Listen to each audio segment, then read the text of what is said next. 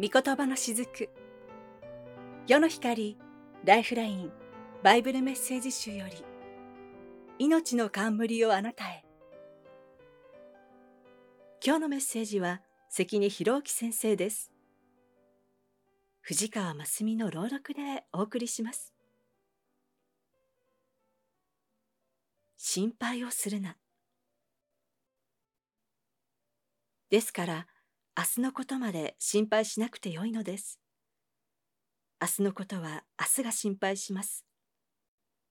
苦労はその日その日に十分あります。マタイの福音書6章34節私たちはいろいろなことを心配しながら毎日を過ごしていることが多いですね。イエス様はそんな私たちに心配するな、とお語りになり、心配に対してどのように対処したらよいのかを教えてくださいました。誤解しないでいただきたいのは、イエス様は心配は一切してはいけない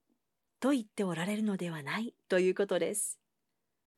心配は心を配ると書きますね。いろいろなことに心を配ること。配慮すること。それは毎日の生活に必要です。例えば、家族の健康を心配して、体に良い食事を用意するとか、体調が悪ければ心配して健康診断を受けたり、診察してもらうことは大切なことです。また例えば、登山をするとき、前もって地図でルートを確認し、天候を調べ、万全の準備をして登る必要がありますね。もしイエス様は明日のことは心配するなと言われたのだから何の準備も必要ないと考えるならそれは無謀なだけです。またイエス様が衣食住のことは心配するなと言われたから働かなくてもいいんだ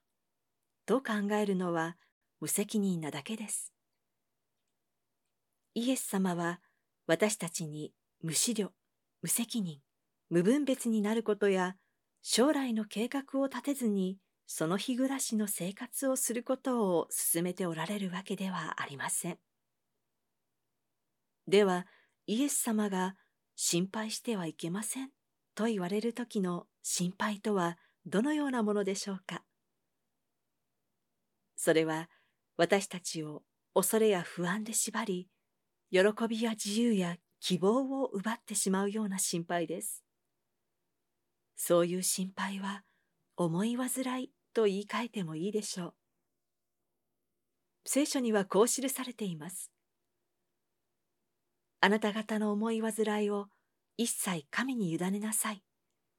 神があなた方のことを心配してくださるからです。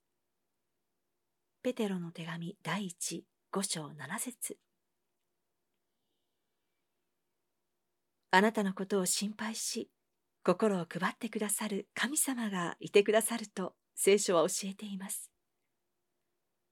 だから、この方に人生を委ね、お任せするという態度をまず備えていくことこそ、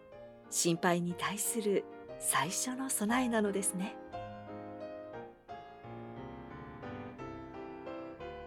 関根博之先生のメッセージを藤川真澄の朗読でお送りしました今日も神様の見守りがあなたと共にありますように。